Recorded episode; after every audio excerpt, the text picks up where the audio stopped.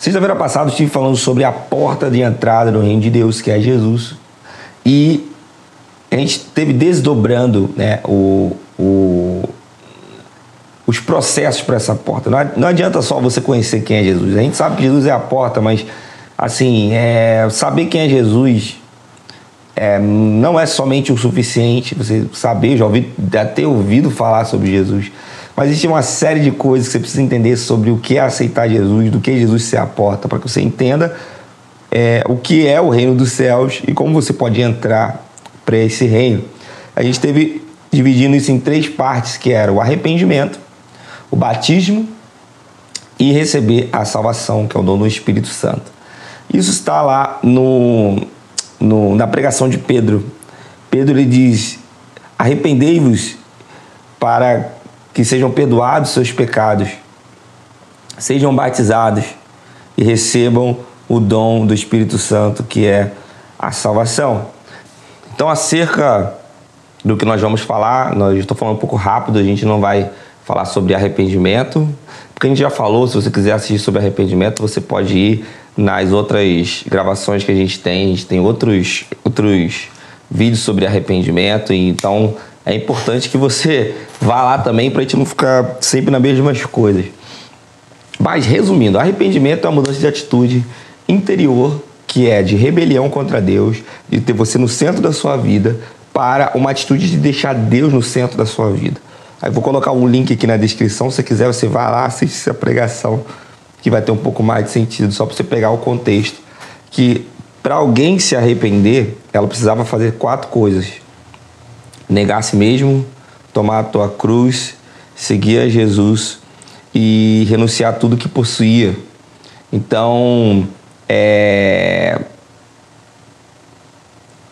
Quando Jesus estava pregando acerca do Evangelho do Reino, e ele falava que as pessoas precisavam se batizar, se batizar não, entrar para o reino de Deus através do arrependimento, sua pregação era focada nessas quatro coisas, que era, se alguém quiser vir após mim, negue-se a si mesmo, tome a sua cruz, perca a sua vida e renuncie tudo que possui. Está lá em Marcos capítulo 8, versículo 34 e 35. Então, a partir daí, a gente começa a entender que para que você entre no reino de Deus, você não você precisa deixar que Deus seja o Senhor da sua vida, ou seja, ele tem que ser o centro da sua vida.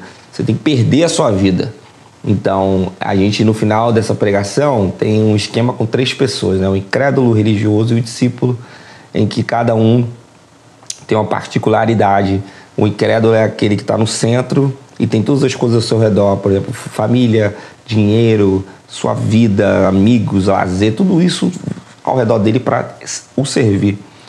O religioso também é a mesma coisa do incrédulo, ele existe várias coisas ao redor para servi-lo, né?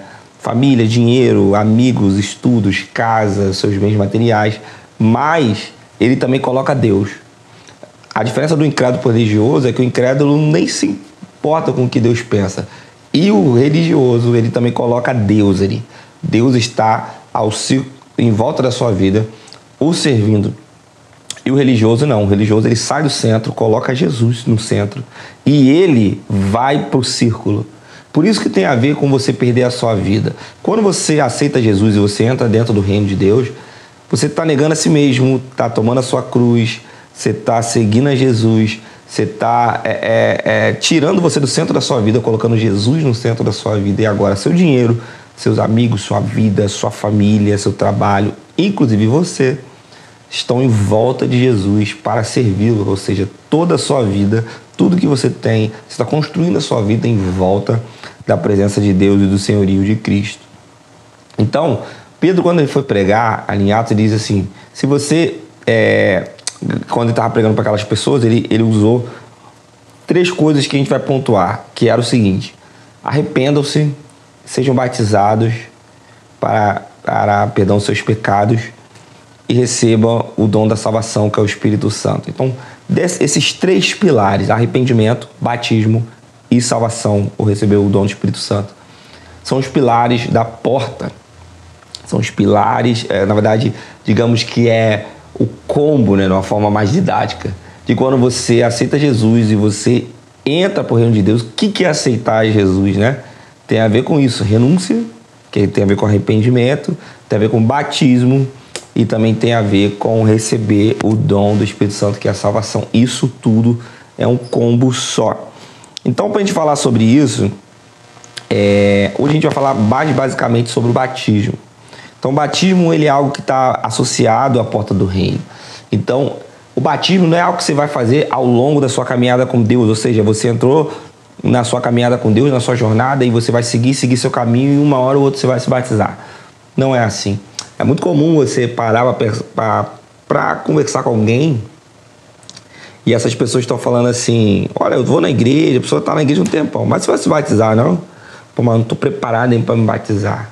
Porque as pessoas têm um conceito de que, cara, uma hora ou outra eu vou me batizar. Então, na verdade, isso não é verdade, meu irmão. O batismo ele não é para algum tempo depois da sua vida cristã. O batismo está na porta de entrada.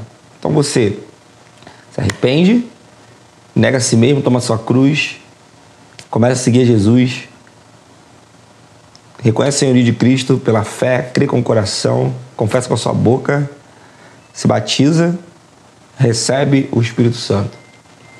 É um combo, está na porta de entrada. Agora, quando a gente vai falar sobre batismo, a gente também tem que ver o esclarecimento o seguinte. É, eu vou também dividir em três partes, né, em três períodos. Por exemplo, o contexto do batismo aqui, na época de Jesus, que as escrituras dizem, o contexto do batismo no tempo apostólico, na igreja primitiva, e o contexto do batismo agora aqui na igreja contemporânea. Então, na igreja contemporânea é, é comum a gente falar o seguinte, que o batismo é um símbolo religioso da nossa morte com Cristo ou também que o batismo é um testemunho público, simples testemunho público da nossa confissão de fé. Tá certo. O batismo também é um símbolo, o batismo também é um testemunho público, mas o batismo também é algo espiritual, sabe? É... Quando você está sendo batizado, existe algo espiritual em volta daquilo ali. É algo, é como se você está adorando a Deus, não tem algo espiritual na adoração? Quando você está orando, não tem algo espiritual? Quando você está se batizando, por que não teria algo espiritual no batismo? Inclusive, quando Jesus foi se batizar, Jesus, que é o próprio Espírito Santo, né? Jesus, quando foi se batizar, o Espírito Santo se, trans... se materializou em forma de pomba. Ouviu-se uma voz do Pai dizendo: Esse é meu filho amado. Então, existe algo espiritual quando nós vamos batizar? Sim, apesar do batismo também ser um símbolo da nossa morte com Cristo. E o batismo também é um, é um testemunho público da nossa confissão de fé. Mas sim, existe algo espiritual quando nós estamos nos batizando. O batismo está revestido de uma realidade espiritual, de um sentido espiritual. E, e isso é, e, e, era levado muito a sério e, e, era levado muito a sério mesmo, assim, do, de todas as letras, isso na igreja primitiva e em Jesus. Por exemplo, Mateus 28, versículo 18 a 20, tem uma passagem muito conhecida. Aproximando-se Jesus, falou dizendo: Foi-me dado toda a autoridade no céu e na terra, portanto, ide, fazer discípulos de todas as nações, batizando. Grave aí. Em nome do Pai, do Filho e do Espírito Santo, ensinando a observar todas as coisas que eu tenho mandado, estareis convosco todos os dias da consumação dos séculos. Então, o que acontece? Jesus está querendo dizer o seguinte: ele já está pressupondo que você já está pregando o evangelho do reino, beleza? é, ir por todo mundo pregar o evangelho a toda criatura. Então ele já está pressupondo que você está pregando o evangelho do reino. Uma vez está pregando o evangelho do reino, a pessoa está negando a si mesmo, o ouvinte, negando a si mesmo, tomando a sua cruz, seguindo a Jesus, renunciando tudo que possui, batize. Batize. Em nome do Pai, do Filho e do Espírito Santo, depois ensine, discipule. No contexto aqui da, da época de Jesus, é isso. Você aceita Jesus, né? Você ouve a palavra, confessa com, com a sua boca, crê com o seu coração, renuncia a tudo que possui, se batiza e depois você começa a ser discipulado. Mateus capítulo 16, 16 também tem outro versículo. Esses dois versículos que eu estou lendo, eles são versículos importantes, mas eles não são suficientes. Para você entender o contexto do batismo, você precisa correlacionar com outros textos. E aí eu vou explicar a dificuldade que tem isso também. Mateus 16, 16 diz assim: Quem crê e for batizado será salvo, mas quem não crê será condenado. E uma vez eu estava estudando isso com alguém, alguém falou assim para mim: Olha, é, ele analisou o batismo por esse versículo: Quem crê e for batizado será salvo. Ou seja, cara, para que você seja para que você seja salvo, você precisa ser batizado. Se você não é batizado, você não é salvo. Era esse o contexto que aquela pessoa estava entendendo. E eu falei, cara, não, ele não sim, Mateus, Marcos 16, 16 diz assim, cara, mas você não pode apenas limitar a sua as, as, o que você está pensando aí por Marcos 16, 16. Por quê? Se você ler Marcos 16, 16 e mal interpretar e nem olhar o contexto com outros textos, você vai achar que batismo salva. Mas na verdade está dizendo, quem crê for batizado será salvo, mas quem não crê será condenado. Ou seja, o restante do versículo já está falando sobre crer. Ou seja, esse versículo está querendo dizer, meu irmão, que o batismo e a fé, a confissão, crer com o coração, tá tudo interligado. Ou seja, faz parte de uma coisa só. Esperava-se que aquela pessoa que estava crendo e confessando fosse batizada. Era isso que esperava. Então, é... mas se a gente for pegar separadamente o batismo da confissão de fé e, da, e de crer com o coração, a gente vai ter um a gente vai ter uma algo curioso. Por exemplo, se você for separar, você vai perceber que o batismo não salva. Por que o batismo em si só não salva? Porque a gente tem uma, uma, um exemplo na Bíblia de alguém que não foi batizado e foi salvo. A gente não tem nenhum exemplo da Bíblia de alguém que não creu, foi batizado e, tá, e, e foi salvo. Foi salvo pelo batismo, não salvo só pela, pela fé. A gente tem um exemplo de alguém que foi salvo pela fé. Mas a gente não tem um exemplo de um cara que foi salvo só pelo batismo. Mas a gente também não pode pegar o, o exemplo da pessoa que foi salva pela fé, só pela fé, não pelo batismo e, e, e, e, ignorar o batismo, achar que o batismo é irrelevante. O batismo não é irrelevante. Mas se a gente fosse separar o batismo e a confissão de fé, se, se isso fosse possível, existe um exemplo na Bíblia de alguém que confessou, creu com o coração, mas não foi batizado e foi salvo, que é o ladrão da cruz. Vão ter um, um, inúmeros exemplo de pessoas que você não vai poder batizar. Um cara que está no hospital, um cara que tomou um tiro, está quase morrendo, um cara, entendeu? E você está pregando e a pessoa está se. O que, que, você vai fazer? Num lugar que não tem água. Como, como se batiza num lugar que não tem água? Entende? Então tem sérias situações em que não é possível batizar. E mesmo assim as pessoas foram salvas. Mas a gente não pode diminuir a importância do batismo e também nem colocar o batismo no lugar que não, não seria dele. Então, na prática dos apóstolos é o seguinte, ó. Quando você começa a ler o, o livro de Atos, você vai ver que imediatamente depois que a pessoa era convertida, ou aceitava Jesus, né, o, o, o evangelho do reino, ouviu o evangelho do reino, entregava a sua vida imediatamente após receberem a palavra, elas, elas eram batizadas. Ali no, no, no Pentecoste, você vai ver ali que, cara, eles batizaram 3 mil pessoas num só dia. E a pergunta é por que, que batizaram 3 mil pessoas num só dia? Por que, que não batizaram, olha, domingo que vem você volta? Vamos, vamos fazer uma escala aqui. Por que, que batizou todo mundo? Porque era importante que todo mundo fosse batizado. No contexto da, da igreja primitiva, era possível que isso acontecesse, né? De uma forma. É, como é que eu posso dizer? É, de uma forma prática, né? logística, foi muito cansativo, com certeza, mas 3 mil pessoas se batizaram. Mas era importante que isso acontecesse. Eles não precisaram conhecer as pessoas, saber quem elas eram, perguntar o que você está fazendo, onde você é. Não, não precisaram. Por que, que não precisaram? Porque ele, naquele contexto não era necessário. Não era necessário. Você vê com os samaritanos, sabe? Samaritano em Atos capítulo 12, Atos capítulo 8, versículo 12. A única coisa que era necessário, o único requisito para que a pessoa fosse batizada era dar crédito à palavra de Deus, era crer com o coração e confessar o nome de Jesus. Não era necessário passar por uma classe de escola bíblica. Por quê? Porque não existia. Não é porque não é importante. Não é porque agora está fazendo errado. Não é isso. É porque naquela época não existia uma escola bíblica.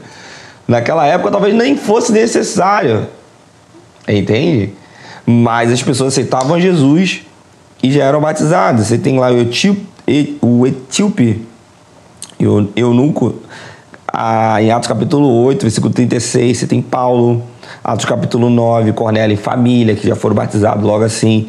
Em seguida, Atos capítulo 10, tem Lídia e família em Atos capítulo 16, o carcereiro e a família ali em Atos capítulo 16. Tem Crispo e outros em Atos capítulo 18. Então, cara, tem vários exemplos na Bíblia. Os 12, os 12 Efésios, que está lá em Atos capítulo 19. Assim que eles foram ensinados sobre Jesus, eles foram batizados. Então, existia também essa preocupação sobre o ensino de Cristo e sobre o batismo. Então, quando você pega ali os apóstolos, eles faziam isso, ó. Eles ensinavam e batizavam, eles ensinavam e batizavam, ensinavam, as pessoas criam e eram batizadas. Então, alguém pode perguntar, cara, é, o que, que é o batismo? Gálatas 3, 27 diz: Porque todos quanto fostes batizados em Cristo, de Cristo revestistes. Então, o batismo, assim, além de ser uma pública confissão de fé, além de ser algo é, que você faz para que as pessoas percebam a, o que, a decisão que você está tomando, algo que vai marcar a sua vida, o batismo também faz parte de uma união com Cristo. Então, o batismo faz parte de uma união com Cristo por quê? Porque é um, um combo, né? É um, é um processo que é você aceitar Jesus, entregar a sua vida, ser batizado, se unir a Cristo, receber o Espírito Santo, que é a salvação. Então, sabe, eu, eu não, não, não, eu não acredito que Deus pensou nisso de uma forma é, tão didática quanto nós fizemos aqui na Terra, de separar isso de uma forma muito, muito, muito, muito, muito explicadinha, de uma forma que fosse, sabe, muito, muito tempo depois uma da outra. Acho que o contexto era o seguinte: as pessoas aceitavam Jesus, criam, confessavam, eram batizadas e elas já começavam ali a ser discipuladas, recebiam o Espírito Santo. Sabe, Deus ele não quer que você aceite a Jesus hoje, você passe por um processo de transformação de cinco anos. Falei que há cinco anos você está preparado para se batizar. E depois de não sei quantos anos você recebeu o Espírito Santo. Não faz muito sentido essa linha de raciocínio. Então, o texto que, que lança a luz nesse assunto é Romanos 6, 3.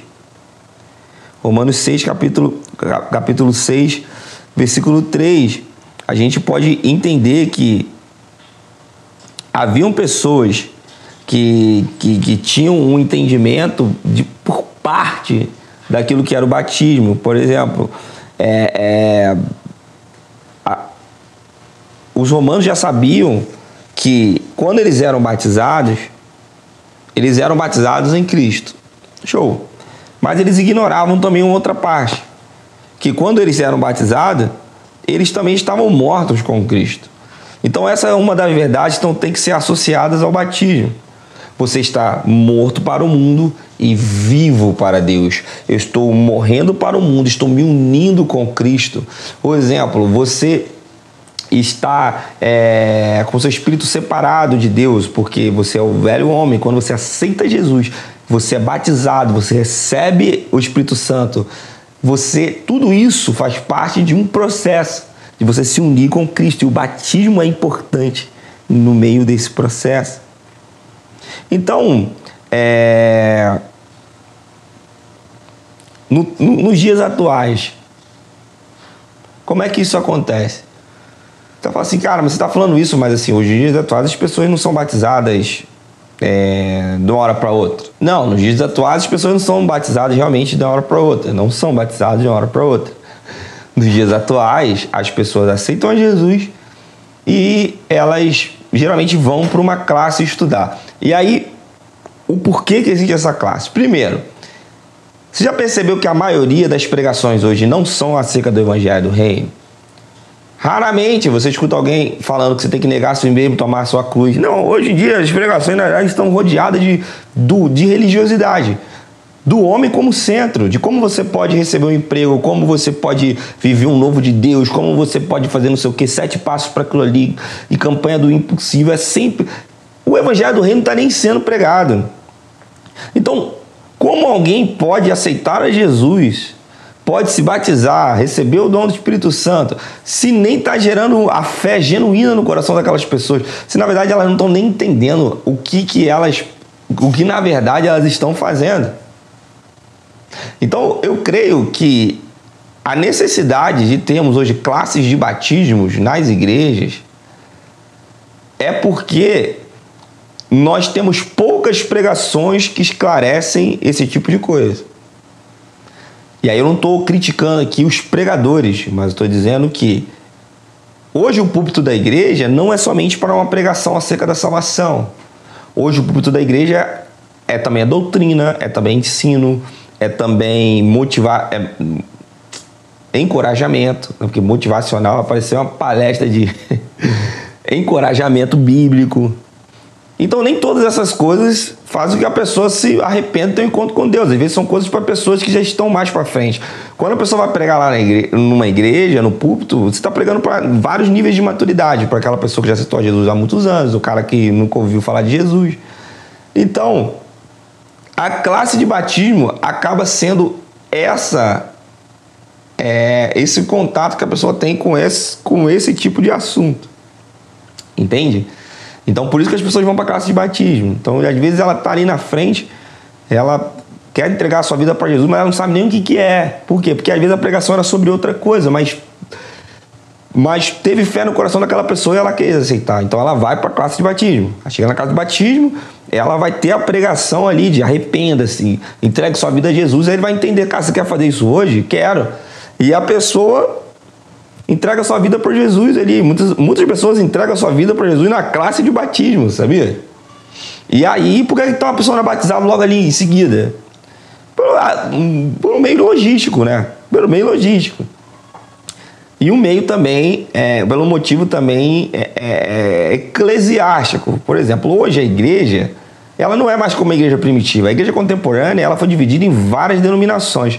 Ela passou por várias transformações, inclusive passou pela igreja católica antes de virar uma igreja protestante. Então existem doutrinas diferentes. Então na classe de batismo, além de você aprender isso, você também aprende as doutrinas da igreja. Que existe muita divergência entre o que uma igreja acredita que uma outra igreja acredita, mesmo igrejas cristãs, mesmo igrejas evangélicas. Então por isso que você precisa, por isso que as pessoas vão para a classe de batismo. Na classe de batismo elas têm um, um, um ensino mais direto daquilo ali, que nem sempre é possível fazer ali do púlpito. Nem sempre é possível fazer numa célula. Por quê? Porque está abrangendo outros outros assuntos. Ah, mas na igreja primitiva só pregava aquilo ali. Claro, por que a igreja primitiva, os apóstolos só pregavam arrependam-se? Porque estava começando a formar uma igreja. Ali não tinham velhos convertidos. Ali não tinham pessoas com 30, 40 anos de igreja. Ali ninguém era da igreja, ninguém era convertido. As pessoas estavam se convertendo naquele momento. Então se você ler o livro de Atos, as pregações são secas do Evangelho do Reino de Deus e só falam daquilo. Por quê? Porque não existiam velhos na igreja, velhos de igreja. Todas as pessoas eram novas convertidas. Por que batizaram 3 mil pessoas de uma vez? Porque todo mundo estava entrando para a igreja no mesmo momento. Então hoje, a gente tem que tomar um pouco cuidado quando a gente critica a igreja contemporânea. Por exemplo, poxa, mas a gente tinha que batizar todo mundo todo dia, todo domingo, não sei o quê. Sim, mas quando você também entra para uma igreja, como por exemplo uma igreja batista, hoje em dia você não está só entrando para o reino de Deus, você também está entrando para dentro. Você, entrando para dentro é forte, né? Mas você também está entrando, é, fazendo parte de uma instituição que tem ali todos uns princípios, todo um conceito. E que é importante você também entenda aquilo ali, e é importante também você entender que quando você entra para essa instituição, você tem alguns deveres, direitos, você, por exemplo, a igreja batista é congregacionalista. Quando você vir, se bate, qual o meio de você entrar para a igreja batista? Através do batismo. Do batismo ou de uma carta de transferência, enfim, isso aí é um assunto para outro dia. Mas um dos meios de você se tornar membro de uma igreja batista é através do batismo. Então, o batismo tem a ver com a parte aqui bíblica, que eu te falei, de você entrar por reino de Deus, aceitar Jesus, unir com Cristo, uma parte espiritual, é, enfim, faz parte do combo, mas também o batismo é usado para que você se torne membro da igreja. Entendeu? Então, é, um exemplo. as igrejas não batizam ninguém geralmente com menos de 7 anos de idade. Tá isso na Bíblia? Não, não está na Bíblia. É errado? Não, é uma doutrina. Mas é uma regra geral. Por que, que, não, por que, que a igreja batiza pessoas com menos de 7 anos de idade? Não batiza? Porque para entende-se que com 7 anos de idade uma, uma pessoa tem um entendimento do que está sendo feito. E às vezes uma criança com menos de 7 anos não tem ideia. Entendeu? Isso é uma regra geral, porque às vezes uma pessoa de 11 anos deve ter de 20 anos que não tem ideia do que está fazendo. Entendeu? Mas é uma regra geral. Isso não está na Bíblia, isso também não está errado. Pode ser analisado caso a caso? Claro que é analisado caso a caso. Mas, por exemplo, você também vai, entrando para uma parte é, é, eclesiástica, você também vai, vai, você vai concordar comigo que uma criança de 7 anos, talvez ela tenha já entendimento do que ela está fazendo, como entregar sua vida para Jesus. Show. Mas uma criança de 7 anos, ela não tem um mínimo de, de noção de, do que ela pode fazer por exemplo, de uma votação de uma assembleia numa igreja, porque se ela é membro, ela tem direito a um voto, entende? Às vezes ela não tem nem noção do que ela está votando, nem conhece aquelas coisas. Você entende como as coisas são muito. Na, na igreja contemporânea, mais coisas têm que ser levadas em consideração? Então, é, para que você não fale, meu Deus, a igreja tinha que ser como a igreja primitiva.